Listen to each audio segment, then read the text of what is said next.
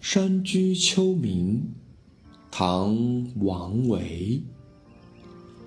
空山新雨后，天气晚来秋。明月松间照，清泉石上流。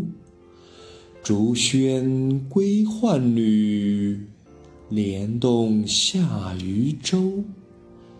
随意春芳歇，王孙自可留。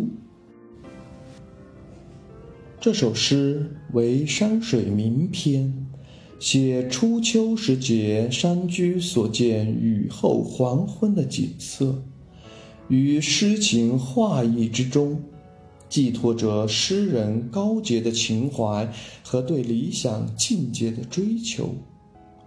空山新雨后，天气晚来秋。诗中明确写有浣女渔舟，诗人却下笔说是空山。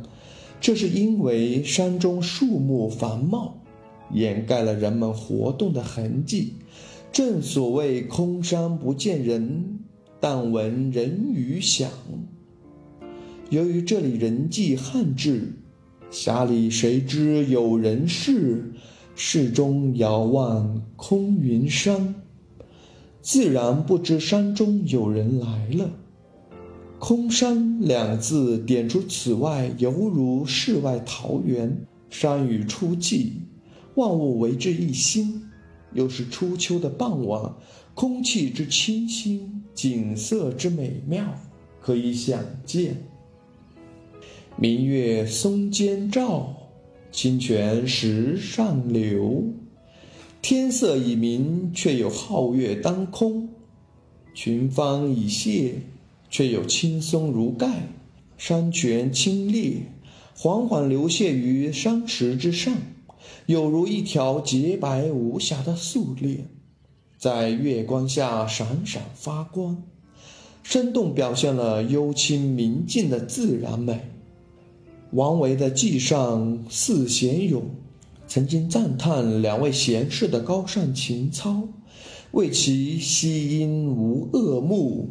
饮水必清源，诗人自己也是这种心智高洁的人。他曾说：“林溪野树林，林隐见水流。不用做良肉，崎岖见王侯。”这月下青松和石上清泉，正是他所追求的理想境界。这两句写景如画，随意洒脱，毫不着力。像这样又动人又自然的写景，达到了艺术上炉火纯青的地步，的确非一般人所能为之。竹喧归浣女，莲动下渔舟。竹林里传来了一阵阵歌声笑语，那是一些天真无邪的姑娘。洗罢衣服，笑逐着归来了。亭亭玉立的荷叶纷纷向两旁披风，掀翻了无数珍珠般晶莹的水珠。那是顺流而下的渔舟，划破了荷塘月色的宁静。在这青松明月之下，在这翠竹青莲之中，生活着这样无忧无虑、勤劳善良的人们。这纯洁美好的生活图景，反映了诗人想过安静淳朴生活的理想，同时也从反面衬托出他对污浊官场的厌恶。这两句写得很有技巧，而用笔不露痕迹，使人不觉其巧。诗人先写竹喧莲动，因为浣女隐在竹林之中。渔舟被莲叶遮蔽，起初未见，等到竹林喧声，看到莲叶封辟，才发现浣女莲舟。这样写更富有真情实感，更富有诗意。诗的中间两联同治写景，而各有侧重。颔联侧重写物，以物方而明志节；景年侧重写人，以人和而万正通。同时，二者又互为补充。泉水青松，翠竹清莲，可以说都是诗人高尚情操的写照，都是诗人理想境界的环境烘托。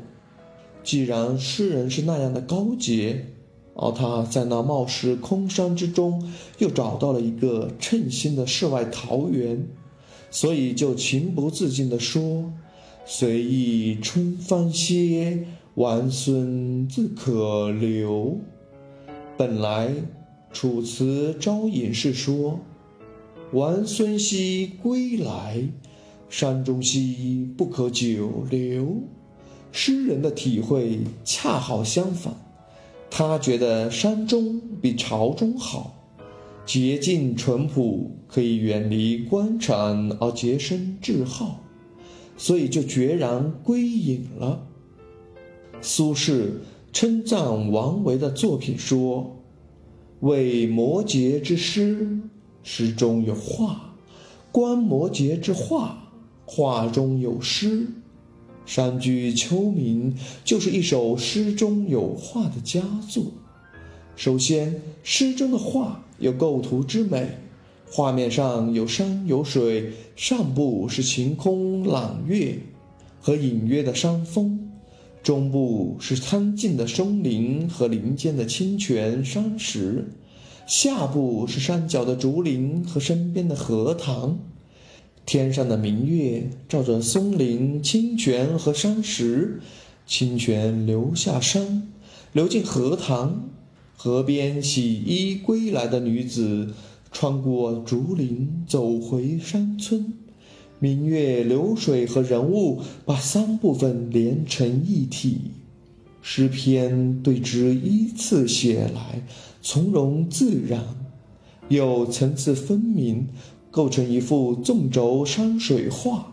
其次，诗中有色彩之美，诗人善于用色彩渲染意境，他喜欢用青、绿、白诸色创造恬静的意境。给人淡雅清新的美感。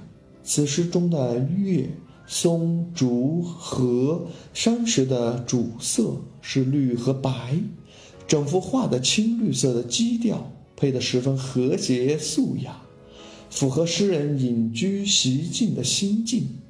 另外，诗人对于动静描写的运用也很成功。自然界和人的活动既有动态，也有静景。诗人以动写静，把整个诗的境界反衬得更为幽静。这首诗一个重要的艺术手法是以自然美来表现诗人的人格美和一种理想中的社会之美。表面看来，这首诗只用赋的方法摸山泛水，对景物做细致感人的刻画。实际上，通篇都是比兴。诗人通过对山水的描绘，既楷言志，含蕴丰富，耐人寻味。